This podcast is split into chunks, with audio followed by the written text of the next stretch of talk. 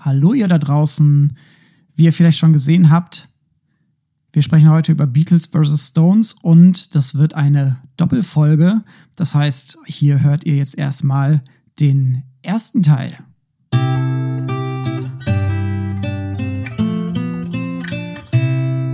Musikgespräch. Herzlich willkommen zu einem neuen Musikgespräch im neuen Jahr 2021. Mein Name ist Zin. Mein Name ist Daniel. Und wir freuen uns, in dieses neue Jahr mit euch gemeinsam zu starten. Und ganz zu Beginn geht ein kleines Dankeschön raus an unseren Freund und Produzenten Jan-Paul Möller von Dear Sounds, der unsere Jingles alle mal ein bisschen aufgehübscht hat. Wenn ihr euch also fragt, warum klingt das Musikgespräch auf einmal noch besser, als es das ohnehin schon immer getan hat, da gehen die Props raus an Jan-Paul. Wir verlinken den auch auf unserer Homepage für euch, falls ihr Interesse daran habt, was der ansonsten noch so macht. Und wir sprechen heute über fast ein Herzensthema, möchte ich schon sagen, oder Daniel? Wie schaut das bei dir aus? Ja, wir ähm, auf jeden Fall. Äh, hallo Sin, äh, frohes neues Jahr. Wir haben uns noch gar nicht gesehen. Frohes neues. Also ich meine, wen soll man auch schon sehen momentan? Ja. Äh, ich glaube, du bist in der Tat der erste Mensch, der ich, den ich, glaube ich, sehe. Ich, bei, also der erste, den ich drin sehe, bist du. Ich, ich habe ein paar ja. Leute draußen gesehen. Ja, ja. Und jetzt ja auch wiederum nur mit Abstand. Genau, aber wir haben ja auch genug Abstand hier. Ja. Gut, ähm, wie gesagt, Studio. frohes neues Jahr. Ähm, ein schönes Herzensthema. Und zwar werden wir heute einen Vergleich anstellen. Vielleicht auch ein Streitgespräch. Müssen wir mal gucken, wie, wer, wie sehr wir jetzt hier ins Polemische gehen. Und zwar heißt unser Thema, Achtung, Trommelwirbel, The Beatles gegen die Rolling Stones. Beatles versus Stones. Und ich, meine Wenigkeit, Jetzt sind wir wieder bei dem Herzensthema. Wir haben uns im Vorfeld schon lustige, polemische SMS geschrieben, Scene und ich, um uns ein bisschen, wie das so ist bei so einem Boxkampf, um uns ein bisschen in Stimmung zu bringen. Ich werde aus Überzeugung die Rolling Stones in diesem Fight vertreten. Und, und Scene, mein lieber Freund. Ich werde mich natürlich auf die Seite der Beatles stellen und, und, Daniel zeigen, weshalb die Beatles natürlich die deutlich bessere Band sind. Also ich habe Scene, das kann ich dir jetzt sagen, zwischendurch, so, ich weiß nicht, wie gesagt, wir müssen aufpassen, dass wir jetzt uns nicht feindselig gegenüberstehen am Ende. Aber das haben die Beatles und die Stones ja auch nicht. Das können wir gleich mal vorwegnehmen. Genau. Noch nie, in keinster Weise. Habe zwischendurch auch wirklich mal an dir gezweifelt und dachte, wie kann man denn die Beatles gut finden? Also was heißt nicht gut finden, aber wie kann man sie so, also ich erkenne das ja an, aber wie kann man so, also dass man Beatles-Fan ist, also im Sinne von Fan-Fan, übersteigt sozusagen meine Vorstellungskraft. Es ist, glaube ich, ein bisschen wie beim Fußball. Man muss da auch reinwachsen. Ja. So ein bisschen. Und vielleicht sich dann auch mit Musikhistorie auseinandersetzen, um ja. gewisse äh, Besonderheiten und Eigenheiten auch nochmal anders schätzen zu können. Vielleicht liegt es auch daran, dass ich die Instrumente auch mehr oder weniger spiele, die die Stones wie auch die Beatles spielen. Ja. Also ich habe Klavierunterricht gehabt, ich habe Gitarrenunterricht gehabt, ich habe Gesangsunterricht gehabt und damit decke ich natürlich schon einen Großteil so des typischen ja. Pop-Instrumentariums selber ab und äh, kann da manche Sachen nachvollziehen, aber auf die einzelnen Punkte kommen wir dann, glaube ich, zu sprechen und Richtig. wir versuchen trotzdem trotz unserer Parteinahme natürlich auch eine gewisse musikwissenschaftliche Objektivität beizubehalten, so wie wir das ja, ihr kennt das schon von uns, die immer Wertung versuchen. kommt zum Schluss. Die Wertung kommt zum Schluss. Oder überhaupt ist ja die Frage, ob man werten sollte, müsste, Ne? Also ich kann so ein paar, kann so ein bisschen spoilern. Der Vergleich hinkt zuweilen. Auf jeden aber, Fall. Aber musikalisch betrachtet, also was ich festgestellt habe jetzt in der Recherche, weil wir haben ja viel uns damit beschäftigt jetzt auch, was sehr viel Spaß gemacht hat, ist, ähm, du wirst da sicherlich bei den Beatles ein bisschen mehr Tiefgang haben. Mhm. Ich gebe zu, das vielleicht auch vorweg, weil es gibt da draußen viele Experten, viele Kollegen auf dem Gebiet, die bestimmt den Finger heben und sagen, ich sehe das aber anders. Also der Tiefgang auch bei den großen Stones-Övre, den ich jetzt mal, wo ich jetzt mal gehört habe und auch mal mich mal intensiver nicht als Fan, sondern als Musikwissenschaftler mit den Stones beschäftigt habe. Das hatte ich so vorher noch nie gemacht. Also das so eine Between the Buttons einfach mal sechs, sieben Mal durchzuhören, um halt jetzt nicht nur über Painted Black zu reden und Mother's Little Helper, sondern auch über andere Dinge. Mother's Little Helper ist äh, Aftermath, so, erster mhm. Fehler. Hatte ich einfach in der Form noch nicht gemacht. So, also zumindest was so die B-Seiten betrifft. So. Und das war schon sehr spannend und hat mich auf jeden Fall auch nochmal ein Stück weitergebracht. Ja. Und das werde ich jetzt vortragen. Ja mir hat das auch in der Vorbereitung viel Spaß gemacht. Ich habe mich ja? vor allem dann auf die Stones, auf die Stones, die Stones, die Stones, die auf Stones. die Stones gestürzt, weil ich zu den Beatles schon ziemlich viel wusste und mich mit den Stones nie so super intensiv auseinandergesetzt habe. Ich muss dazu sagen, dass meine Beschäftigung mit den Beatles allerdings meistens privater Natur war und nicht unbedingt musikwissenschaftlicher Natur. Das heißt, äh, hier treffen auch so ein bisschen unterschiedliche Ansätze gegebenenfalls auseinander, ja. äh, aufeinander. Und für alle da draußen, wir werden in dieser Folge nicht die Geschichte der beiden Bands irgendwie erzählen oder jetzt Biografien runterrattern. Also zumindest werden wir es anreißen, aber wir werden es nicht vertiefen. Dafür haben wir nicht die Zeit. Genau. Und das ist auch nicht der Ansatz. Dafür könnt ihr zu Wikipedia gehen. Überall äh, es gibt zig Biografien zu beiden Bands, zu den einzelnen Musikern. Und wir. Schöne Biografien, muss man mal sagen. Sehr gute auch. Teilweise, also teilweise ja. wirklich sehr interessante auch mit tiefen Einblicken. Wir werden heute so ein bisschen wie, wie bei diesen Quartetts. Hast du früher so ein Quartett gehabt? Ich hatte so Autoquartetts, wo ja, dann ja. so Kategorien waren Hubraum genau. oder so und dann konntest du gegeneinander stechen. Ja, super, habe ich ewig gespielt. Mit ja. äh, spielen meine Kinder immer noch. Ja, so ein Klassiker. Habe ich mittlerweile auch als Musikerquartett. Ja, geil. Können wir mal live spielen ja. in der Sendung. okay, wir fangen an. Let's get ready to rumble. Let's get ready to rumble. Unsere erste Kategorie. Ja, hast du schon angekündigt? Ursprung. Ursprung. Da würde ich vielleicht mal anfangen, oh, weil die Beatles die Älteren sind. Wenn das für dich in Ordnung ist. Wir sind die Älteren, weißt du? Du bist der Ältere von uns beiden, aber die Beatles sind die Älteren. Ja, komm. Okay. Also, erstmal lokaler Ursprung. Ja. Liverpool. Ach alle aus mehr oder weniger bürgerlichen Familien. Ja. Ähm, ne, Vater von George Harrison, Busfahrer, Ringo Starr kommt aus einer, ich glaube, sein Vater war Süßwarenhersteller. Ja. Ähm, das heißt, alle recht gesettelt. Und alle haben sie schon als Jugendliche angefangen, Musik zu machen, sehr, sehr früh. In Paul McCartneys Familie gab es sowieso recht viel Musik. Sein Vater war auch musikalisch. Und sehr, sehr früh haben sie dann auch angefangen, Auftritte zu spielen. Beeinflusst zunächst vom Skiffle, einer englischen, ja, ich sag mal, eine Art Volksmusik, Spielart, die teilweise auch amerikanische Einflüsse mit äh, traditionellem Folk in England verbunden hat, oftmals selbstgebaute Instrumente. Und dann ziemlich schnell auch vom Rock'n'Roll beeinflusst. Gerade John Lennon war großer Rock'n'Roller. Und die erste Band, Vorläufer der Beatles, The Quarrymen, im November 56 gegründet. Uh, das ist aber schon wesentlich früher als die Stones. Sehr, sehr früh. Die existierte bis 1960. Ab 1960 nannten sie sich dann die Beatles. Wer war da drin? Also bis 59 meinst du? Zunächst äh, ja, ja. bis 1960. Ah, 1960. 1960. Ah, 1960. Genau. Äh, hm. Zunächst John Lennon.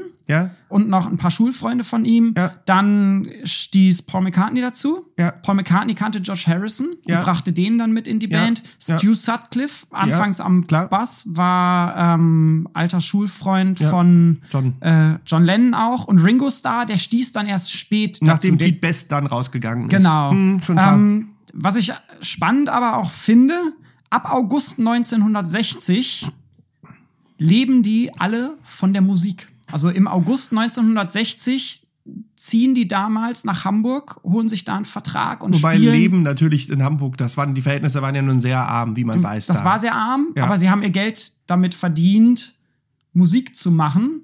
Nicht viel Geld. George Harrison damals 17 noch. Ja, gab's John Ärger? Lennon 19. Gab Ärger, weil, Weil er zu jung war. weil er zu jung Für war. die Reeperbahn.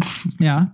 Überhaupt, glaube ich, war zu jung, glaube ich, um überhaupt ausreisen zu dürfen. Es gab, also, ne, es war problematisch. Es, es gab so ein paar Sachen und dann wurde George Harrison aber wenig später ja auch 18 und dann Ja. war das alles einfach. Aber sie brauchten alle die Erlaubnis ihrer Eltern, weil sie auch unter 21 waren. Ja, richtig. Wilde Zeiten. Auf jeden Fall Wann war das in Hamburg? In 16, 19... August 1960 sind sie das erste Mal hin. Insgesamt waren okay. sie dann über einen Zeitraum von zwei, drei Jahren dreimal für jeweils längere Phasen in Hamburg und zwischendurch auch ah. in Liverpool. Also sie sind so ein bisschen zwischen Hamburg und Liverpool immer gependelt. Das ist der Ursprung der Beatles mehr oder weniger. Ja, ich mache es ähm, dann ebenso kurz. In der Tat ähm, befinden wir uns hier ein bisschen später, und zwar im, im Herbst 1961 wo es zu der berühmten folgenschweren Begegnung auf dem Bahnsteig in Dartford in der, im, in der Grafschaft Kent kam zwischen Mick und Keith, weil sie beide ihre Hochschulen in London besuchten, also ein Pendler. Mick ging damals auf die London School of Economics und Keith besuchte ein Kunstcollege und die kannten sich schon so, die sind aus demselben Dorf und äh, sind selber Alter und kannten sich da schon von der Grundschule, waren aber jetzt nie so wirklich, wirklich befreundet, sind dann aber darüber ins Gespräch gekommen, äh, weil äh, sie bei dem anderen gesehen haben, dass sie äh, Platten von Chuck Berry und Muddy Waters unterm Arm haben und haben da quasi ihre gemeinsame Liebe zur, zum Rhythm and Blues und äh, zu den berühmten Delta Records aus Amerika äh, bekommen, was damals sehr ungewöhnlich war. Also das war schon eine Nische. Und äh, auch um das zu erwähnen, ähm, kamen alle aus mehr oder weniger einer Middle Class. Also Keith ist ein bisschen, bisschen ärmer, unter ärmlichen Verhältnissen aufgewachsen. Mick ist, Mick Jagger war ähm, Sohn eines, eines Lehrers. Aber bei Keith ist einfach auch, ähm, muss man sagen, auch wenn man das Familienbild so sich so ansieht, also sein Opa hat ihn halt irgendwie an den Jazz, frühen Jazz der 30er Jahre rangeführt, da kennt kennt ihr auch seine Gitarre, also das war sage ich jetzt mal, würde man mehr oder weniger als intakt bezeichnen. Charlie, Brian Jones und Bill Wyman, ähm, die später dazu kamen, kamen auch aus mehr oder weniger normalen Verhältnissen. So tendenziell waren sie, glaube ich, einen Ticken, ich würde sagen, einen Ticken ärmlicher gewesen als als die Beatles. Hatten im Gegensatz, was du so gesagt hast, dass sie äh, sich von der Musik leben konnten seit 1960, sagst du? Ab 1960, ja. Das war halt anders. Also Charlie Watts zum Beispiel hatte eine Grafikerausbildung, hat sogar auch einen Comic illustriert oder ein Buch rausgebracht und hat dann teilweise noch gearbeitet ähm, bis 1962, 63. Aber ähm, nochmal ähm, zurückzukommen, wie sich diese Band formiert hat, weil das war ein bisschen anders. Zunächst haben halt ähm, also ich will jetzt nicht die ganzen einzelnen Namen nennen, dann kam noch Dick Taylor dazu ja, und Bob Beckwith. Haben wir bei so. den Beatles auch weggelassen. Richtig. Also es war so, dass äh, Mick und Keith halt der Meinung waren, sie würden gerne, haben sich dann zum gemeinsamen äh, Blues-Musik hören verabredet äh, und wollten dann gerne Musik machen und äh, haben sich vor allen Dingen ähm, dann immer am Wochenende im Londoner Clubs aufgehalten. Meistens im Ealing Jazz Club, aber auch im Marquis Club, den sie dann später bespielt haben. Und dort spielte eine Band namens Blues Incorporated, äh, die damals vom Musiker Alex Corn Corner, Alexis Corner geführt haben. Und dort hat quasi auch ein gewisser äh, Brian Jones gespielt, der wiederum aus relativ ärmlichen Verhältnissen kam. Er hatte damals schon drei uneheliche Kinder zu der Zeit. Das also, macht das Leben auch einfach teuer, dann bist du automatisch arm. ja, ja. Äh, also der war relativ verrucht. Und dann kam es dazu, dass man dann dort gejammt hat, weil wir bewegen uns jetzt in einer Jazz-Szene, in einer, in einem, auch in einer Skiffle-Szene. Und um das jetzt abzukürzen, es gab dann einen Auftritt, der ist ausgefallen. Dann haben sie sich äh, dort, ähm, hat dann Mick und Keith gesagt, gut, dann spielen wir zusammen mit Brian Jones. Und so ergab sich dann dieses Line-up noch mit ähm, einem anderen Bassisten und einem anderen Schlagzeuger. Äh, lustigerweise ist Ringo ja auch ein bisschen später dazu gekommen. Mhm. Und dann wurde Bill Wyman und Charlie Watts wurden mehr oder weniger wurden mehr oder weniger gecastet. Also die wurden nicht gecastet, aber so, das ist ein relativ, wir reden über einen relativ kurzen Zeitraum von einem Jahr ja. oder weniger noch, wo dann quasi der Drummer, glaube ich, da damalige, der hat dann, kennst du sicherlich auch aus deiner Jugend, der hat dann lieber studiert, als halt sich durchzuschlagen mit Musik. Klar, das ist, ist ähm, auch immer eine harte Entscheidung. Ich möchte das machen, weil ganz, ganz viele scheitern auf dem Weg. Richtig, und Charlie spielte halt damals Blues Incorporated und fühlte sich nach eigenen Angaben zu schlecht. Und dann hat man gesagt, Charlie, willst du nicht bei uns mitspielen? Wir machen das ein bisschen einfacher. Und ähm, der damalige Bassist ist dann auch ausgestiegen und hat dann Bill Wyman, der wiederum aus dem Skiffle kam, der auch ein bisschen älter ist, der in einer Skiffle-Band spielt, der sich dann auch dann den Rolling Stones angeschlossen hat. Und die regelmäßigen Marquis Club Auftritte, Auftritte begannen dann, beziehungsweise auch im Ealing Jazz Club, das war so die Szene, begann dann in der Tat erst im Januar 63. Ja. Ähm, da wurde sozusagen ähm, zum ersten Mal äh, zum ersten Mal Charlie Watts gespielt also 12. Januar 63 ist quasi dies, das Ursprungsline-up der Stones. Dankeschön. Viel später. Also viel, deutlich viel später. deutlich später. 63, das war schon, das war schon Please Please Me. Ja, da waren die Beatles schon auf dem Markt. Ja, aber, aber sowas von auf dem Markt. Ko kommen wir zu. Ja. Nächste Kategorie. Image. Image. Image. Möchtest du mal anfangen? Ja, ich bin da relativ kurz, weil das ist ein ganz guter Übergang, weil die Beatles, wie wir ja festgestellt hatten, schon mal schon auf dem Markt waren. Und hier vor allen Dingen von Seiten des Managers Andrew Luke Oldham, der Rolling Stones, sehr darauf geachtet wurde, hier eine böse, einen bösen Gegenentwurf, einen rauen Gegenentwurf zu den damaligen Beatles, die, Klammer auf, trotzdem damals nicht als angepasst galten. So, also Please Please Me war eine Revolution, aber das wirst ja. du sicherlich noch da was zu sagen. Aber da trotzdem einen Gegenentwurf zu den Beatles aufzubauen. Ja. Das ist nur um mal so ein paar ganz interessante kleine Details zu machen, wie sowas funktioniert. Also Oldham war so ein bisschen mehr oder weniger ein Verbrecher. Äh, ich erinnere mich an die Worte von, ähm, von, von Ron Woods, äh, der mal sagte, der spätere, also muss ich jetzt nicht erklären, der spätere ja. Gitarrist äh, der Stones, der sagte, dass halt irgendwie jetzt auch Brian Epstein oder Ron Woods oder so, er meinte, dass im Endeffekt der damalige englische Musikmarkt so von Kleinganoven geführt wurde, hat er mal gesagt. Andrew Luke Oldham hat dann so Kleinigkeiten gemacht, wie zum Beispiel Ian Stewart, den sogenannten Pianisten. sechsten Rolling Stones. So? Ja, der Pianist. Ja, der Pianist, der auch lange dann auch mit denen noch getourt hat. Ja. Und der auch in die Rock'n'Roll Hall of Fame auf äh, also Rolling Stones haben gesagt, sie gehen nicht in die Rock'n'Roll Hall of Fame ohne Ian Stewart. Was ich dann wiederum sehr loyal finde. Ja. Weil er bis in die 70er auch noch auf den Platten immer mit drauf war. Oldham hat ihn halt gekillt, weil er meinte, der war halt älter, er sah halt aus wie ein Teddyboy und passte nicht ins Image äh, zu den äh, Rolling Stones. Ja.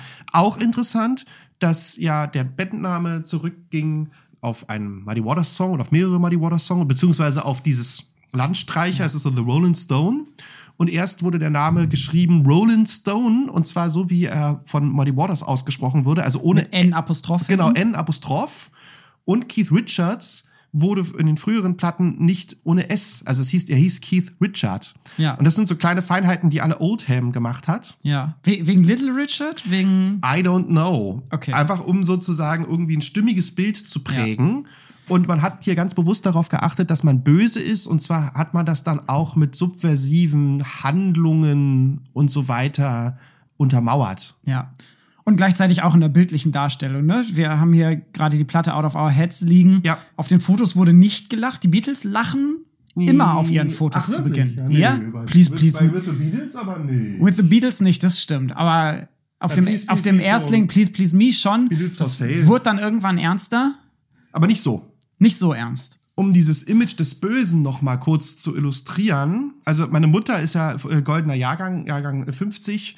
Äh, ich habe sie im Vorfeld dieser Sendung auch noch mal gefragt. Großer Stones-Fan. Das, das, es liegt in den Genen. Ja, total. Also ich bin damit aufgewachsen. So. Also ja. ich bin auch mit den Beatles aufgewachsen, aber ich bin mit den Stones schon. Also es gab eine klare Wertung seit meinem dritten Lebensjahr, für welche Seite ich mich zu entscheiden habe aber dieses, also dieser Konflikt Beatles versus Stones wurde halt laut meiner Mutter, die ja nun im zarten Alter von 13, 14, 15 war, auch sehr stark auch in die Öffentlichkeit getragen. Also es war völlig klar, und es ist so, dass wenn du meine Mutter fragst, dann sagst du, ja, die Beatles-Fans waren halt die Lieben und die, die sozusagen ein bisschen flippiger waren, waren halt die Stones. Ja.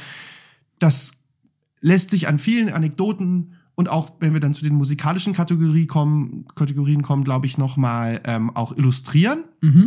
Aber interessant ist, wenn es um Image geht, dass dieses Image trotz allem definitiv auch Impact machen wir, da können wir da gleich einen Seitenhieb dann aufmachen. Dieses böse Image ist nur von oben und letztlich auch, wie Keith es gesagt hat, äh, in den Worten, uns blieb dann halt nur noch der schwarze Hut. Also es war jetzt nicht so, dass man ja. von vornherein da jetzt Lust drauf hatte, böse zu sein. So. Aber es hat halt dann gut funktioniert. Keith sagte, es passte jetzt auch ganz gut, ja. hat er gesagt. Es war jetzt auch nicht so schlimm. Das ist ganz spannend. Ich würde ja? an der Stelle ja, übernehmen bezüglich des Images, weil es bei den Beatles quasi fast andersrum ist. Ja. Die Beatles äh, als Skiffle-Band angefangen, also mhm. auf frühen Fotos sieht man dann auch John Lennon in so einem karierten Hemd irgendwie mit einer Akustikgitarre. Und dann haben sie sich schnell für einen Rock'n'Roll begeistert. Und äh, Ende der 50er, Anfang der 60er und so war das Standard-Outfit eigentlich komplett schwarze Lederkluft mit schwarzen Cowboy-Stiefeln, teilweise dazu auch noch mit so Flammenmustern drauf. Ich erinnere Total mich geil. Ja, an die Bilder auch Und- aus dem Star Club und Genau, so. und äh, natürlich tolle nach hinten wie Elvis und die anderen Größen zu der Zeit. Und die haben in Hamburg auch schon ordentlich auf den Putz gehauen mit wechselnden Beziehungen, Ja. wechselnden Freundinnen. Phasenweise haben die alle zusammen im Bambi-Kino übernachtet in so einem wirklich verlotterten Loch, wo sie dann auch proben mussten, schlecht beheizt, nicht trocken und so weiter. Also da quasi das Rock'n'Roller-Leben sehr früh kennengelernt und auch Sex, Drugs, Rock'n'Roll alles durchgemacht. Und im Oktober 61 äh, wird John Lennon 21 und kriegt ein bisschen Geld geschenkt und unternimmt mit Paul eine Spritztour nach Frankreich. Dort treffen sie ihren alten Kumpel Jürgen Vollmer, äh, den sie aus Hamburger Zeiten noch kennen. Und der hatte so eine Pilzkopffrisur. Und John Ach. Lennon und Paul fanden diese Frisur sehr lustig Stimmt. und haben sich dann entsprechend diese Beatnik-Frisur äh, schneiden lassen. Und Ende 61, also kurz darauf, kommt dann der Vertrag der Beatles mit ihrem langjährigen Manager Brian Epstein zustande. Und Brian Epstein sagt, ey Leute, die Rock'n'Roller Lederkluft ist zum einen veraltet, außerdem wollen wir Erfolg haben und wir wollen nicht, dass ihr böse ausseht. Und er steckt sie in die berühmten Anzüge mit Krawatte, die wir in den folgenden Jahren von den Beatles kennen und vermarktet die Band als lustige, liebenswerte Jungen und was dann tatsächlich auch neu ist und was dann doch wiederum alle Bands, die ungefähr zu dieser Zeit aus England groß werden, die heute noch bekannt sind, auszeichnet. Er vermarktet sie gemeinsam als Quartett. ja. Alle vier haben eine feste Rolle. Äh, bei den Beatles ging das so weit, dass, dass sie teilweise auch damit bezeichnet wurden. Ne? Der Smarte, Paul war der, der Hübsche, the Cute, George war der stille Beatle, Ringo Starr war the Lucky Beatle, etc. Wir kennen das nachher von den Spice Girls auch noch. Ja, nee, auch von so. Kiss und so, also wo wir bei Impact wären. So, also Ganz genau. Epstein ja übrigens auch ein Oberschichtskind, ne? Also dem Ja. hat man auch gehorcht und der hatte auch das nötige, die nötige Kohle, da Genau. halt auch den Konfektionsschneider halt irgendwie einzukaufen. Genau, ein paar Jahre älter. Mhm. Hat dann auch noch andere recht erfolgreiche Bands gehabt, aber die Beatles waren natürlich am erfolgreichsten. Äh, Plattenläden, glaube ich. Epstein genau, Plattenläden, Plattenläden ne? Hm? in, Ja. in England geführt. Mm, Sein Vater hatte es schon gemacht. Mhm. Und äh, das heißt, er hatte auch schon ein bisschen Erfahrung mit dem Musikbusiness. Und von da an haben wir quasi diese Idee des Quartetts. Vier Jungs, keine Solo-Leute, nicht irgendwie ein Frontmann, der jetzt vor allen steht, sondern wirklich die Band als ja, als zusammengehörige Einheit, die halt vermarktet wird, was dann ja bei den Stones auch so passiert. Obwohl sie einen Frontmann haben, sind die anderen, spielen immer eine große und wichtige Rolle. Anders als beispielsweise Bill Haley. Ja, ja, ja. Wie, wie Also- seine Band? Bill Haley and the And Comets? The Comets. Ja, ja, das war mal eine andere Zeit, ne? Da Genau. müssten wir dann wieder unseren Kollegen Steffen Just fragen, ähm, der sich ja mit dieser Zeit beschäftigt hat. Das war ein anderes Setting damals. Ja. Also es war so, dass die Beatles, ich würde mal jetzt ganz krass salopp behaupten, dass die Geschichte, die du gerade erzählt hast, so der Ursprung ist dessen, oder? Also Ja. ich weiß nicht, ob es sowas vorher schon mal gab, dass du wirklich so in der Form nicht. So gleichberechtigte Bandmitglieder und zu sagen, die Gitarre ist genauso wichtig wie der Gesang etc. Ähm, gab es nicht. Was sicherlich auch, dazu kommen wir dann noch, seinen Grund im Songwriting hat, was auch noch eine andere Bedeutung entwickelt hat in dieser Zeit. Was ich da- dazu vielleicht noch sagen Ja, möchte, ab der zweiten Hälfte der 60er, 67, wandelt sich das Ah, früher Beatles-Image. schon, oder? Früher. Früher schon, ja. ja. Also eigentlich mit Rubber Soul, würde ich sagen. Äh, Würde ich jetzt nicht 65, ja. Ja. Ende 65, zweite Hälfte 60er wandelt sich das Image der Beatles noch mal so ein bisschen, was noch andere Hintergründe hat, aber quasi weg von so einem vermarkteten Konzept mit Teenies als Zielgruppe hin zu einer eher künstlerischen Ausrichtung, die auch ernst genommen werden möchte von anderen Leuten aus dem Kunstbereich. Grenzen zwischen E- und U-Kultur verschmelzen dort Klar. miteinander. zwei Dinge einmal festzuhalten. Wir haben hier beide einen ganz krassen, also im Endeffekt Epstein und Oldham haben diese Szene, haben diese Bands so gemacht, wie sie sind. Vom Image her. Vom ja. Image her.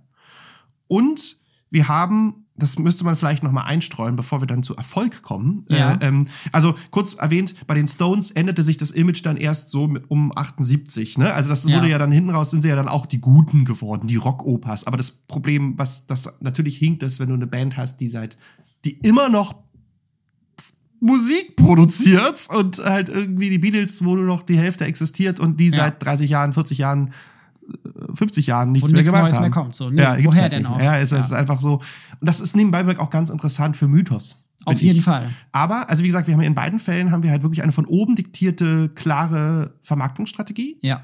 Die sich dann natürlich mit nötigem Erfolg und Emanzipation, sowohl von Epstein als auch von Oldham, dann natürlich auflöst. Na klar. Irgendwann rollt der Wagen auch von selbst. Richtig, also da ist man, man trennt sich ja davon. Ja. Aber sehr spannend. Und genau, was ich erwähnen wollte, ist schon interessanterweise, weil jetzt gerade wegen Gut und Böse, wir haben schon sehr unterschiedliche Szenen, in denen wir uns hier befinden. Also wir haben die Stones, die eigentlich in einem Jazz, Rhythm and Blues, Marquis Club, ne, in einem ganz anderen Kontext ja. erwuchsen. Auch, auch immer sehr stark in die USA schauen und sehr stark auf schwarze Musik ja, in die USA immer, schauen. Also hauptsächlich die Beatles eigentlich vornehmlich am Rock'n'Roll orientiert, genau. nicht am R&B. Absolut. Und die Beatles immer am, also die Beatles kommen eigentlich mehr aus dieser klassischen Hillybilly, Rock, Rockabilly, Rock'n'Roll Szene. Also wir haben schon hier also ganz unterschiedliche Szenen, auch intellektuell unterschiedliche Szenen. Ja. So, also im, in den Jazzclubs hingen schon auch andere Menschen rum. Ja. So als jetzt im, auf der Ripperbahn. Das stimmt. So, was ganz interessant ist, weil, weil man da wieder feststellt, dass das irgendwie so ein bisschen, also die, die Stones, obgleich weniger intellektuell getrimmt, möglicherweise vielleicht sogar in einem intellektuelleren Kontext waren. Ja, eher Liebhabermusik fast schon. Absolut, also äh, Nische. Nicht, nicht die große Partymusik, wo die Teenies am frühen Abend hingegangen genau, sind. Genau, genau. Ja. Also auf jeden Fall. Also eher mehr Subkultur. Aber, also, wobei wichtig ist zu erwähnen, da auch, ähm, in dem Kontext kann man das gleich mal machen, ist, dass schon sehr früh, also schon 1963, also auch die Beatles hingen im Marquis Club rum. Also ja. man kannte sich eigentlich schon seit den Anfängen. Auf jeden Fall. So. Da kommen wir vielleicht auch nachher nochmal zu. Hm? Wir spoilern schon so ganz viel. Ja, ne, weil, weil, das natürlich, weil, weil, weil man das natürlich, das ist sehr dreidimensional, das ja. Thema. Also natürlich gibt es viele Sachen, die sich ich, überschneiden. Ich komme da bei der Quellenschau nochmal drauf zurück, ähm, wenn wir die Zeit haben. Ich denke, Erfolg, wenn wir kurz über Erfolg reden, ja, bitte. Ich würde das sehr schnell abhaken. Hau rein. Also Erfolg. Und ich rede jetzt nur Nächste von Charts. Nächste Kategorie. Nächste Kategorie. Ich rede nur von Charts. Ja. Über Höhepunkte reden wir dann auch noch. Erstes Album Nummer eins. Reines Coveralbum. Selbst betitelt The Rolling Stones. Reines Coveralbum 1964. Kein ja. einziger Song drauf. So, nur Route 66 und so weiter. Äh, und ähm, aber interessanterweise hier bemerkenswert. So Carol, ein Klassiker, den sie immer noch spielen heute. Den die Beatles auch gecovert haben? Ja. Route 66 und so. Man muss bedenken, das kannte damals noch keiner. In, in England, in, England in Europa wenig, Also so gut ja. wie nicht. Ja. So. Aber nur kurz zusammengefasst. Also erstes Album Nummer eins. Dann kam die Beatles. Platzhalter, ja. äh, die nur äh, eigentlich äh, die einzigen Menschen, die die Beatles gejagt haben, waren, glaube ich, äh, irgendwie Simon und Garfunkel, äh, glaube ja. ich, und die Beach Boys, aber nur einmal in Amerika. Und dann im Endeffekt wirklich dann auch wieder ab Sticky Fingers. Also es ist so ein bisschen wie ab Jan Ulrich, der immer nur Zweiter wurde, weil Lance ja. Armstrong gedopt war. Nein, also also im Endeffekt sozusagen, also es gibt Geschichten von äh, irgendwie Beggars Banquet wurde veröffentlicht, eine, zwei Wochen später nach White Album und äh, vom Management war halt klar, dass die Nummer eins einfach nichts wird. Ja, so. weil die Beatles halt dann parallel. Das ist halt, das war halt dann bei den Beatles, das war halt gepachtet. Ja. Und interessant, nur mal damit ihr was gehört habt, erfolgreiches Album dann in der Tat erst Some Girls. Ne? Ja. Also man würde jetzt denken, irgendwie. Sticky Fingers oder so. Sticky Fingers auch sehr erfolgreich, ja. aber 78 Some Girls, also zweite Platte mit Ron Woods. Ja. Mit Miss You drauf. Album, was ich jetzt gar nicht so prickelnd finde, aber nee. Beast of Burden, schönes Lied. Das ist sozusagen der Höhepunkt. Und die Nummer eins waren dann aber so Sticky Fingers, Excel on Main Street, It's Only Rock and Roll. Also dann in den 70er Jahren gab's dann, als die Beatles nicht mehr da waren, gab's dann die Nummer eins Singles. Erfolgreiches Album Some Girls, habe ich schon gesagt. Erfolgreichste Single, Satisfaction, mhm. trotzdem. Knapp geschlagen oder knapp dahinter liegend Angie. Ja. Und nur mal, um sich mal nur, nur mal so grob den Markt anzuschauen, äh, in der UK Top Single Honky Tonk Woman. Okay, interessant. In, in den US A, erst Start Me Up. Ja. Das Tattoo You ist 80, 81, 81, 81 früher 80er, ja, 82. Ja. Und in Deutschland Angie. Angie. Aber erst seit Angela Merkel Kanzlerin ist. Das weiß ich das nicht. Sind jetzt, das sind jetzt die, die Charts, die All-Time-Charts, Ja, ja, ja. inklusive Downloads und alles. Meinst du wirklich, das liegt an Angela Merkel erst? Von Angie? Also Angie war auch schon sonst, also ist auch, Ist- wie gesagt, ist schon auch All-Time, neben Ich Satisfaction. wei- Weiß ich nicht genau. Keine Ahnung. Müsste man mal gucken. Also, ihr da draußen forscht das mal nach. Das Lieblingslied meiner Mama, das hat sie in mein Poesiealbum geschrieben, da war ich sechs, ist Angie. Ja. Da gab es noch keine Frau Merkel. Die Das war noch nicht stimmt. geboren. So, das zu den, Zumindest noch nicht bekannt. Und zu den recht Erfolgen. nicht Kanzlerin. Okay, Erfolge der Beatles.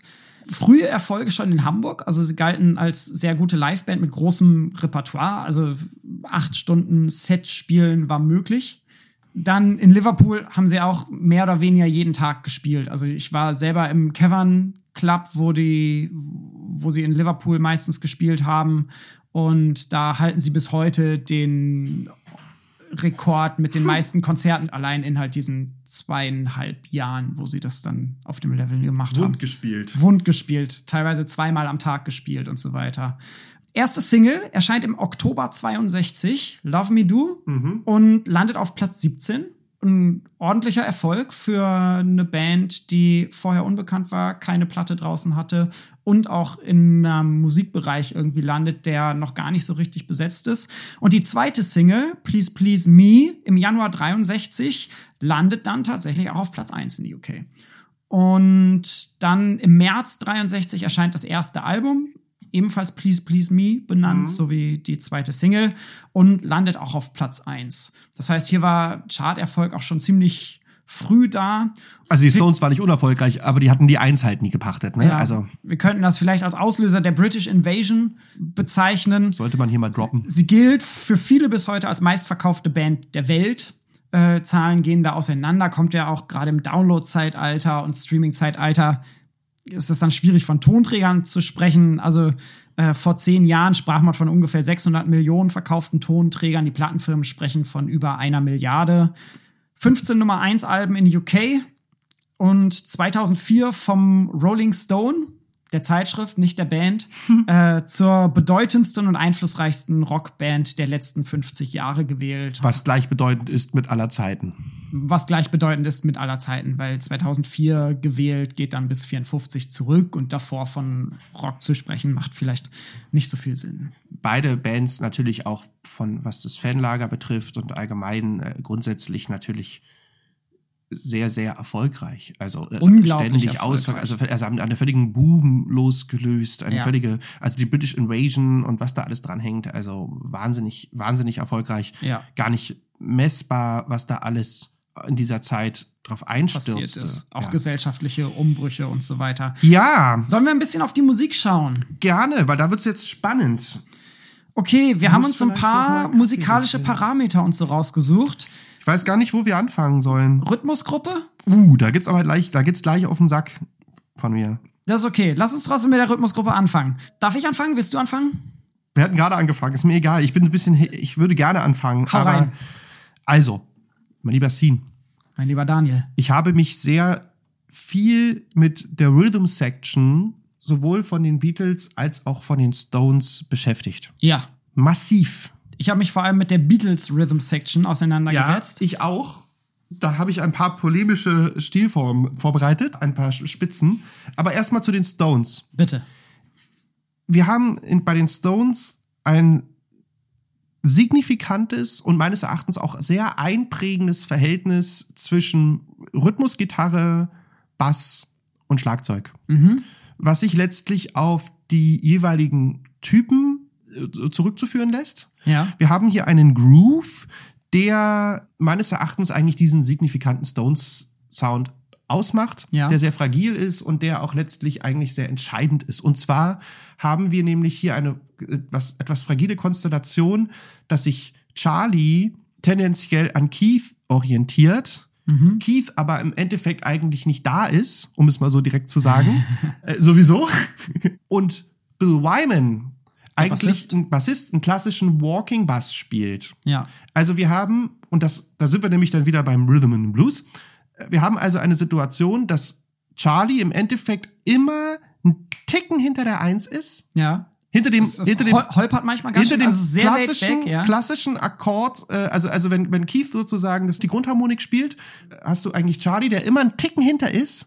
Und du hast dann noch on top eigentlich Bill Wyman, der noch mal einen Tick davor ist, also der das Ganze sozusagen eigentlich treibt. Es ist eigentlich fast, ja, wie du sagst, dieses typische Rhythm and Blues, was wir auch im Jazz finden. Delta Die- Records, Das Metronom wird durch den Bass stark betont. Wer stark betont und du hast vor allen Dingen, und da sehe ich einen ganz signifikanten Unterschied zu den Beatles, Ja. du hast immer grundsätzlich von Times on My Side bis hin zu, also jetzt nicht immer, natürlich gibt's, kannst, ich, wir können auch tausende von Ausnahmen nennen, aber Ja. darum geht's jetzt nicht. Du hast im Endeffekt fast immer diesen Walking Bass, also die, die, die harmonische Modulation geschieht immer bei Bill Wyman. Ja. Also du hast bei Times on My Side hast du bevor bevor Keith wieder die nächsten die nächste Harmonik anschlägt, weißt du schon, weil Bill Wyman sozusagen dorthin führt, wo es sozusagen landet. Ja. Also ich kann es jetzt vorsingen, aber ich meine, es ist klar, was ich meine.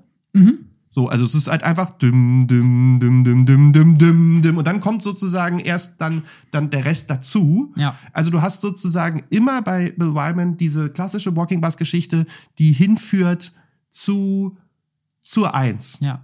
Äh, Und da, das ist, das war's von mir, da würde ich gerne jetzt überleiten. Mhm. Weil ich der Meinung bin, ich habe mich viel mit Pauls Bassspiel beschäftigt. Ja. Paul macht das eigentlich genau andersrum. Er umspielt letztlich die Harmonik Mhm. und bleibt aber sozusagen auf der Eins. Also der hat sozusagen diesen klassischen Basso Continuo, um es jetzt mal ein bisschen zu Ja. übertragen. Er ist, er, ist auf dem, er ist auf der Harmonik, umspielt die Harmonik, aber diese Modulation, Ja. die geht eher, bitte verbessere mich, das ist der Übergang. Aus meiner Sicht geht sozusagen die Modulation hin zum nächsten Akkord, ist viel gitarrenlastiger bei den Beatles. Also das wird von George Harrison oder von John Lennon ist so, führt das sozusagen dann zum nächsten Akkord. Ja. Also um mal ein Beispiel zu nennen. Also was, was mir bei den Stones auffällt, ist, dass Keith Richards zum Beispiel oftmals die Eins gar nicht spielt. Der spielt gar nichts. So. Also der, ist- der Der- ist einfach, der, der verziert. ja. Ja. Äh, darf ich auf Keiths Gitarre noch eingehen? Natürlich, sehr gerne. Ich, Die ich hab habe ich hier jetzt- eine ja. Akustikgitarre nämlich dabei und Keith Richards zu Beginn nicht, aber ich weiß nicht, irgendwann in den 60ern oder Ja. so hat er das vermehrt dann eingeführt, vielleicht auch frühe 70er, die, die sogenannte Open G-Stimmung. Und wenn ihr mal Konzerte von den Stones euch anschaut, Keiths Gitarre hat ganz oft nur fünf Seiten statt anstelle sechs Ach. Seiten. Der nimmt die tiefste Seite weg und Ja, stimmt bitte? dann die A-Seite Ja. und die E-Seite einen Ganzton runter. Ich mache das hier mal bei meiner, die, die tiefe E-Seite, die tiefste Seite lasse ich jetzt mal dran. Also ich.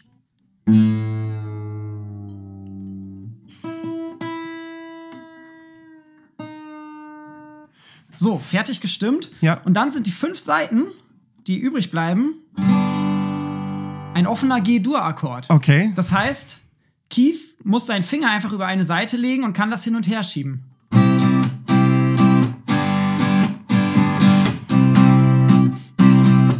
Und dann, was er zusätzlich häufig macht, ist, dass er den noch mit reinrückt. Das heißt, den Mittelfinger und den Ringfinger noch mit dazu nimmt. Und dann kannst du ganz einfach dein Rolling Stones so ein bisschen schleppenden Rock'n'Roll spielen.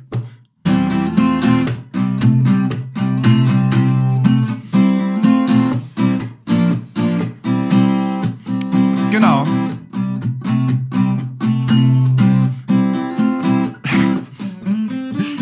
Ich danke dir dafür. Ich möchte, ich verweise hier äh, als ersten wichtigen Tipp für die Playliste möchte ich hier auf Honky Tonk, Honky Tonk Woman verweisen, Ja. weil der meines Erachtens sehr, sehr stilprägend prägend ist auch für, also natürlich kannst du sagen, da gibt's viel, wir können über viel reden, aber da hast du halt diesen Groove, du hast den punktierten äh, Einsatz äh, und das punktierte Schlagzeugspiel, was sich Ja. auch sehr von Ringo Starr abhebt, von Charlie Watts, hast diese Bassläufe, die ich gesprochen habe, die dahin führen und du hast halt diese klassische Keith ist irgendwo, aber nicht auf der Eins. Ja. Äh, also der Ho- Honky Tonk Woman, auch so wie der Song aufgebaut ist, ich weiß nicht, ob du ihn im Kopf hast, Ja. der seziert letztlich eigentlich so diese Stones Rhythm Section, Ja. finde ich. So. Und da, dazu dann ja vor allem dann ab Ende 60er, 70er äh, eigentlich zwei Rhythmusgitarren. Ja. Ne? Anfangs noch, also schon Ja. auch oftmals zwei Rhythmusgitarren, die recht ähnliche Sachen spielen, aber Ja. spätestens dann nach dem Tod von Brian Jones Ja. mit Mick Taylor an der Gitarre zwei, zwei wirklich fette, oftmals auch im, im Stereo-Mix rechts-links gesplittete ja. Gitarren, die halt diesen Rhythmus-Sound wirklich nach vorne bringen und damit vielleicht auch prototypisch für Hardrock-Sound, Hardrock-Gitarren und so weiter wurden, auch wenn ich die Musik der, Beat, äh, der Stones noch nicht als Hardrock direkt bezeichnen würde. Nein, aber bitte jetzt, ich hatte ja schon die, die Steilvorlage gelesen. Ja. So, ich will sagen, ich habe Paul nicht kritisiert, ja. ja. Ich habe nur gesagt, wie er spielt. Äh, ich, ich, würde gerne deine Meinung dazu hören. Ich, ich muss jetzt einmal zurückstimmen, ja. ja. Dann kann ich in der Zeit ja noch was erzählen, oder? Um dir noch die zweite Steilvorlage zu geben. Ich habe mir früher Beatles-Aufnahmen angehört.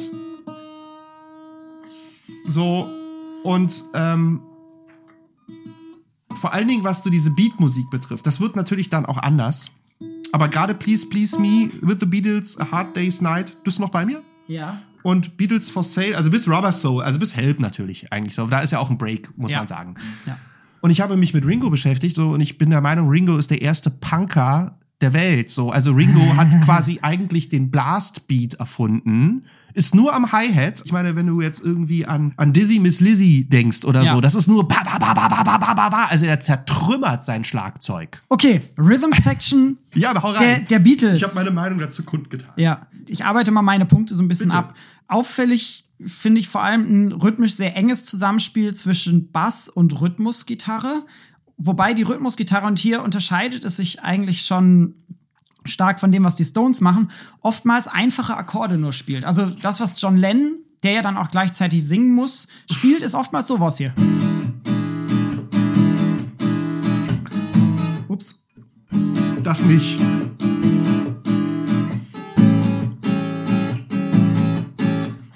In, in ähnlicher Art und Weise. Was sicherlich auch damit zusammenhängt, dass er singen musste. Und von Paul McCartney wissen wir das sogar, dass auch die Schlichtheit seiner Bassbegleitung oftmals damit zusammenhängt, dass er parallel die Stücke auch singen können muss. Und beim Bass, du hast ihn schon angesprochen, gibt es quasi zwei große unterschiedliche Bassbegleitmodelle, die Paul McCartney am Anfang benutzt. Entweder so ein bisschen melodisch, dass er eine Art Walking-Bass-Linie hat. Bei Day Tripper beispielsweise, da spielt er in den Strophen auch das Gitarrenriff immer mit. Ja, ja, ja, ja. Aber wie du schon hörst, er ist ja auf der Eins. Also das genau, ist ja genau das, was ich meine. Er ist in der Regel immer auf der Eins. Ja. Bill Wyman auch meistens. Aber ja, aber er, er, er passiert was anderes. Ja. So. Und, oder, oder bei I Saw Her Standing There macht ne, quasi eine Variation ja. von so einem klassischen Walking Bus. Oder was Bill Wyman auch oft macht, ist einfach so ein. Paul meinst du jetzt? Be Oder bist nee, jetzt bei auch bei Bill Wyman. Okay, ja. Also was beide machen, was auch typisch für die Zeit ist, was dann später ein bisschen aus der Mode kam, ist so ein Wechselbass zwischen Grundton. Ähm, Paul McCartney bei Love Me Do oder so wechselt da immer so ähnliche mhm. Begleitmodelle mhm. und so weiter. Wobei ich dir halt zustimme, dass Paul nicht dieses Metrum-Fundament legt, was Bill Wyman legt, sondern er gibt eigentlich diesem Gesamtsound nochmal so eine eigene Stimme mit dazu, die so ein bisschen teilweise auch dagegen geht. Und das Schlagzeug funktioniert viel eher als Metrumgeber. Genau. Wir haben die, die Hi-Hat von Ringo oder gerne auch Becken. Er spielt oft auch nur Becken durch. Ja, das, also, also wie gesagt, ich sage ja mit dem Punk. Also erst, erster Punk-Schlagzeug. Erster Blast-Beat, so. Also, äh, ne, hat, hat Heavy Metal erfunden. Äh, Ringo hat auch eine spannende Hi-Hat-Technik mit der rechten Hand, äh, wenn man ja. das mal sieht. Er wischt immer so von oben über die Hi-Hat und schafft deswegen relativ schnelle Schläge, weil die Hand hin und her zu wischen ist leichter als die Hand rauf und runter zu bewegen. Gleichzeitig, was so ein bisschen auch dann den manchmal etwas rumpelnden Stil von Ringo auszeichnet, da sagt er selber, das kommt daher, dass er eigentlich Linkshänder ist, aber trotzdem immer auf einem Rechtshänder Schlagzeug spielt. Das heißt aber für so Wirbel und Läufe über mhm. die Toms muss er immer einmal kurz aussetzen, weil er dann doch die mit links anfängt, so wie es ein Linkshänder machen würde. Und äh, das macht so ein bisschen interessant. Ab der zweiten Hälfte der 60er findet sich dann bei den Beatles aber eine viel stärker differenzierte Instrumentierung. Also während wir zu Beginn eigentlich wirklich immer Schlagzeug als Metrumgeber, der Bass spielt so ein bisschen irgendwie Grundtöne mit dazu und wir haben eine Rhythmusgitarre, die stark abgegrenzt ist von einer Melodiegitarre, die George Harrison gespielt hat, haben wir ab der zweiten Hälfte 60er wirklich Arrangements, wo jede Stimme irgendwie auch eine Bedeutung trägt. Das heißt, wir haben nicht mehr so einen Zusammenklang, wie ihn die Stones eigentlich noch mehr oder weniger beibehalten. Die haben ja. ich weiß nicht, so wie die, die Wailers, die klingen zusammen wie die Wailers und klingen wie Reggae. Richtig. Die, die Stones klingen zusammen wie die Stones und ja. machen ihren Bluesrock. Diesen Zusammenklang hast du bei den Beatles ab der zweiten Hälfte der 60er nicht mehr, sondern die einzelnen Instrumente, ich, zum Beispiel bei ähm, Come Together, ja, ja. übernehmen ganz unterschiedliche Aufgaben. Ne? Wir haben den ja. Bass der das tragende Element ist und dazu ein Schlagzeuggroove, der eigentlich auch noch mal einen Lick darstellt. du musst bedenken, also ich finde ja diese Beat-Musik, ja. wie gesagt, vor allem wenn man sich Live-Aufnahmen anhört, das ist, das ist, wie gesagt, es ist näher am Punk dran als alles andere. Auch von, die, auch von der harmonischen die, Einfachheit. Die Punks beziehen sich dann ja auch wiederum ja. auf, auf so Garagenrock der frühen 60er, der auch nah dran ist an der Beatmusik oder auf die Kings teilweise. Ja, ja. Die, die dann ja auch schon. Also eigentlich auch auf die Stones, aber ich würde jetzt, also image-technisch auf die Stones, ich würde es aber musikalisch betrachtet eher so, also und, und um das noch kurz zu ergänzen, ja. natürlich ändert sich, also das Spannende an den Beatles ist, dass sich da dass sich da wirklich mehrere Brüche halt, auch wie du sagst, musikalisch vollziehen. Ja. Die sich bei den Stones in Grenzen halten. Ja. Und bei den Beatles dann halt eben auch andere Instrumente ab der zweiten Hälfte 60er. Äh, wobei ziemlich früh auch schon Klavier, gerne Klavier, meistens in so Viertelakkorden durchgeschlagen oder gerne auch Akustikgitarre als Begleitgitarre, einfache Lagerfeuerakkorde. Ganz wichtig, bei den Beatles so gut wie kein Klavier auf den ersten Sachen bei den Stones, wie gesagt, mit Ian Stewart, ja. Stewart eigentlich ein Pianisten in der Band. Ja. So. Also du siehst hier einen ganz klaren Unterschied, auch alles, was du erwähnt hast, Walking Bars etc., äh, Ringo, Gitarren, Führung. Also die Stones sind im Endeffekt einer, äh, wie schon äh, äh Bob Dylan gesagt hat, sind eine Rhythm Blues Coverband. Ja die auch aus einem Live-Kontext kommen. Eigentlich eine Jam-Band, eine klassische ja. Jam-Besetzung auch. Und ne? die Beatles haben im weitesten Sinne, um das jetzt mal wieder, um mal wieder Impact einzustreuen, eigentlich ja einen Stil erfunden. So, irgendwo. So mehr oder weniger. Oder würdest du das? Ich, ich würde sagen, ja, also sie haben zumindest sehr stark zur Entwicklung moderner Popmusik und Popmusikproduktion aufbauend auf dem Beat beigetragen. Wobei ich wirklich tatsächlich den, den großen Impact der Beatles, jetzt nehmen wir Impact schon so ein bisschen ja, das muss, vorweg, das, das kommt, glaube ich, nicht aus, bleibt nicht aus. Sehe ich vor allem im Hinblick auf Popmusikproduktion. Ja, also ja. ähm, wollen wir da, wenn wir schon dabei sind, ich, über. Ich würde gerne noch über andere musikalische Parameter. Ja, das meine ich. Also das, ja. also, weil ich sehe ja schon Gesang, das interessiert mich auch, aber ich weiß nicht, ob du da schon bist. Geh mal über von Rhythmus zu Gesang und dann kann ich den Gesang von Gut. hinten raufstülpen. Da, dann mache ich Gesang. Gesang. Also, wenn du, wenn du mit Rhythmus ja. fertig bist. Ich, ich bin mit Rhythmus soweit fertig. Mhm. Gesang. Die Beatles, wie wahrscheinlich kaum eine andere Band in der Pop-Rock-Geschichte, sind bekannt gewesen, ziemlich vom Beginn auch für ihren mehrstimmigen Satzgesang, der einfach sehr, sehr gut ist.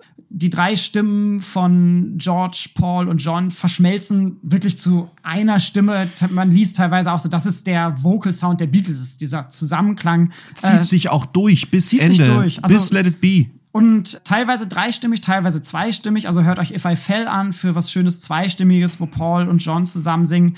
Dreistimmig Because auf dem Abbey Road Album. Eine tierische Nummer im dreistimmigen Gesang. Oder auch gerne Call and Response Geschichten. Ja. Ich erinnere an With a Little Help from My Friends. Oder Alles. auch Help.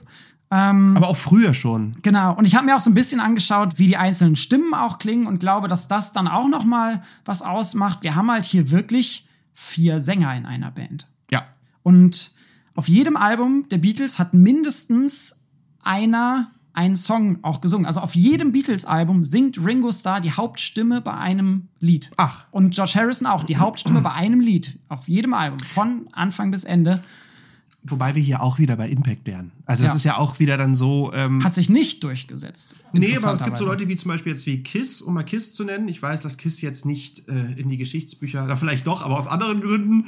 Aber äh, da haben wir auch ja genau solche Situationen und was weiß ich. Also das gibt's ja ganz häufig. Also hat sich nicht durchgesetzt, aber ist ja kommt vor. Ja, genau. Und John Lennons Stimme, der selber ja auch vor allem aus dem Rock'n'Roll eigentlich kommt, klingt eher ein bisschen, bisschen rockig rau. Also hört euch Twist and Shout an oder auch Help oder so. Ja. Bis dann aber, und das finde ich ganz schön, gebrechlich melancholisch. Hört euch Julia zum Beispiel an vom weißen Album. Und da geht es dann schon Richtung Produktionstechnik.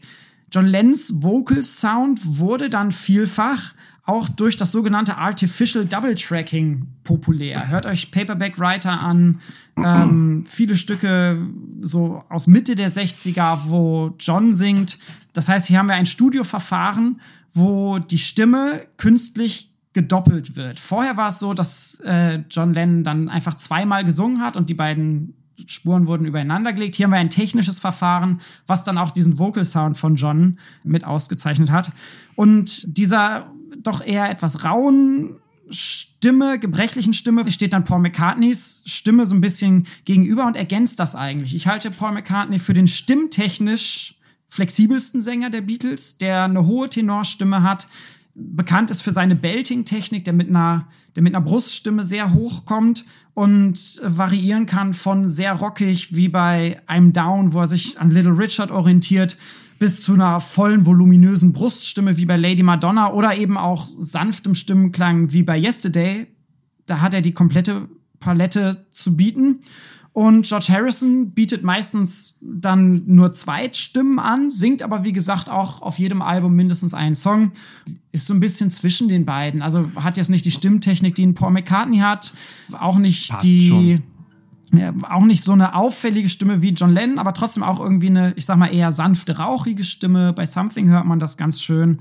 Und Ringo Starr wird oft bezeichnet als der mit der schwächsten Stimme, aber der ist auch ein okayer Sänger. Ja, ja, also hör dir, hör dir Yellow Submarine, I Wanna ja. Be Your Man. Octopus's Garden an. Das ist alles. Sehr schlimm, alles. In, ist, ist, aber es ist alles irgendwie in Ordnung. er hat vor allem halt eine tiefere Stimme. Äh, auch eine sehr ähm, signifikante. Auch eine sehr signifikante Stimme.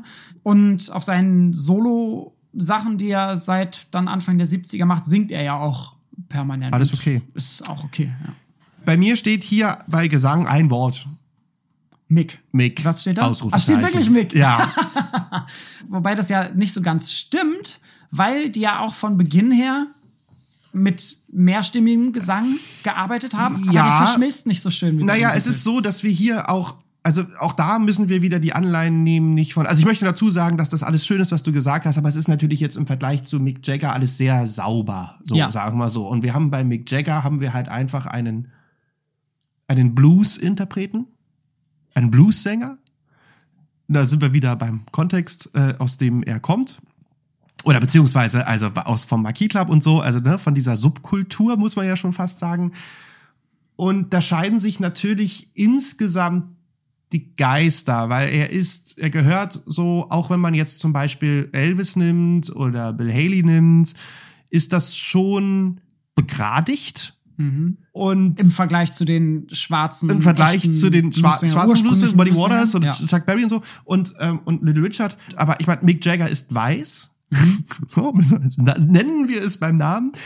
Und es ist auch begradigt. Es ist aber nicht so begradigt wie beispielsweise irgendwie bei diesem klassischen 50er Jahre Rock'n'Roll. Ja. So. Also er ist schon näher an der schwarzen Seele dran, äh, ohne jetzt, ähm, you, you, know what I mean, als beispielsweise ein, ja, ein Bill Haley. Ja. So. Er setzt sehr viele Blue Notes.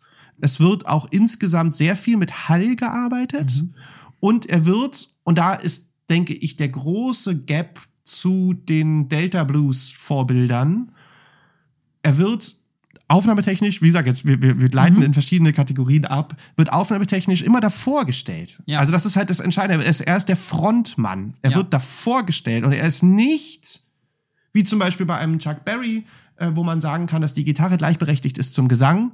Gut, über Keith müssen wir vielleicht machen wir nochmal eine Extrasendung, äh, weil ich denke, das ist das sehr spannend. Aber er ist, nicht, er ist im Endeffekt auch immer vor der Band. Ja, er ist, er ist Frontsänger, Frontmann. Richtig. Ja. Und es gibt natürlich gibt's auch Call and Response und es gibt auch immer noch einen Keith, der hier und da Backing Grounds, Backing Vocals singt. Und, und auch gerne mal den einen oder anderen Song selber Ja, singt. allerdings erst seit, Ex also er Happy ist der erste ja. Song. Also das ist dann, da reden wir dann von 72. Und da war er auch ziemlich stoned. Sehr, sehr stoned. Und alleine. Also er hatte nichts zu tun, weil Mick war nämlich irgendwo in Saint-Tropez und die anderen hatten keine Lust mit dem Heroin, wie auch immer. Darüber, über, über, über die Winner Nell Cott kommen wir leider heute nicht zu. Jedenfalls ist Mick der Bluessänger unterscheiden sich natürlich auch sowohl wissenschaftlich als auch emotional sehr die Geister. Ich würde mhm. ihn als sehr besonderen Bluessänger bezeichnen, als sehr, sehr prägnanten Bluessänger. Ja. Jetzt ist die Frage, wie puristisch geht man an das Thema ran? Also wie man das wertet. So. natürlich würde jetzt, gibt es bestimmt 80 Prozent der Leute, die sagen, na ja, äh, äh, im Vergleich zu, Zu Muddy, Waters, Waters. ist das natürlich alles äh, Pillepalle. Ja. Auf der anderen Seite hat er natürlich diesen Blues auch irgendwo ein Stück weit geprägt und äh, hat ja. eine sehr, sehr signifikante Stimme, die du unter Tausenden raushörst. Ja. Also ich finde auch, er hat eine, er hat, er hat keine technisch ausgebildete Nein. schöne Stimme, aber er hat eine total markante, signifikante Stimme und alles, was er macht, oder das meiste, was er macht, ist auch gut. So, mittlerweile stört es mich vor allem bei Live-Sachen. Ich meine, da merkt man auch einfach, dass er natürlich nicht jünger wird. Nee. Ist es dann ein bisschen mehr Gerufe als Gesinge Ja. mittlerweile? Ja. Ähm, Wobei das schwer ist. Also wie kannst du die Beatles wirklich live, äh, die- Stones wirklich live beurteilen? Also als ich die Ja. letzte Mal gesehen habe, das ist halt so, ist halt die Frage, ob ich halt aus einer Box im Olympiastadion oder ob, also ob ich schwer zu beurteilen, Ich- ob das noch, ob das noch, ob das noch Ja. äh, Mick Jagger ist. So, um Ja. es mal so ein bisschen böse zu sagen. Ja, kommen wir nachher zu. Ja. Nein, aber, aber sehr spannend und aber sehr, sehr prägnant. Also du hast sozusagen und sehr unsauber natürlich. Also Ja. bewusst Fehler gesetzt. Also ganz, also überhaupt null vergleichbar zu dem, was die Beatles machen. Viel So. gerufen auch, also viel Ja. weniger melodiös teilweise Von Verlauf der vornherein- Melodielinien. Kurzer Einhaken zum Thema Image und Böse. Ja. ist so, dass meine Mutter sagt, unter heutigen Gesichtspunkten muss man diese Aussage verstehen. Mhm. Naja, Mick Jagger hat ja geschrien und gebrüllt. Ja. Und die Beatles haben ja gesungen. Ja. Und das war ein riesiger, subversiver Impetus für junge Männer und Frauen zu dem Zeitpunkt ja. Sehr, 1965. sehr expressiv, also Sehr, sehr viel Emotionen. Ja. Und das ist natürlich so, dass man unter heutigen Gesichtspunkten, also wenn du, natürlich kannst du das sofort unterstreichen, ja. aber unter heutigen Gesichtspunkten ist das natürlich Gesang, Ja, klar. was Mick Jagger macht. Ja. Aber unter damaligen Gesichtspunkten war das, das Gekreische, war das, Geschreie. war das Geschreie, das war. äh, Schon, schon für die Beatles war das Yeah, yeah, yeah, war ja schon für Ja. manche Geschreie. Aber wenn du dir jetzt Ja. zum Beispiel, also wenn man sich jetzt, wenn man da mal in die Tiefe geht, also wenn, wenn du sagst so, also zum Beispiel hattest du ja, und das war ja noch, das war ja schon, das ist schon Rubber Soul, Nowhere Man, ja. ne? Also wenn du dir jetzt mal den Gesang von Nowhere Man, äh, Auch schöner dreistimmiger Gesatz. also ne, und wenn du das, wenn du das so vor Ohren hast, dieses Ja. Nowhere Man, ja, und wenn du dann, real, Ja, ja. du bist, bist mehr an Mick Jagger dran als man sitting in his Ähm. Und wenn du halt bedenkst, so, dass wir uns da im Jahre äh, 65 befinden, und dann hör dir mal She Said Yeah an, Ja. vom damaligen parallelen Album Out of Our Heads. So, natürlich ist es Geschrei Ja, klar. Im Vergleich dazu. Die richtigen Schreisachen haben die Beatles dann später gemacht. Oder früher, weil wir anmerken wollen, ne, so wie zum Thema, weil wir jetzt hier so schöne, so schöne Schablonen aufmachen. Ja. Du hast immer Roll Over Beethoven, du hast immer Twist and Shout, du hast das von mir bereits angesprochene Dizzy Miss Lizzy. Ja. Also die Beatles, abgesehen von Please Please Me und Love Me Do und hast du nicht hier sehen und Die haben auch immer ihre die haben Rock'n'Roll-Dinger immer gehabt. ihre Rock'n'Roll-Dinger Aber drin gehabt. immer Rock'n'Roll. Also nie so eine Blues-R&B-Affinität. Und die hatten die Stones natürlich auch von vornherein Ja. immer durchgängig. Ja. So, also da gab es halt wirklich Blues-R&B-Songs. Gut. So, Wir sagen soweit stop durch. it. Ja. Dann kommen wir zu Songwriting, Harmonik. Mm, Songstruktur, Writing, Harmonik habe ich hier. Das war's. Der erste Teil Stones versus Beatles ist vorbei. Seid gespannt, wie es weitergeht.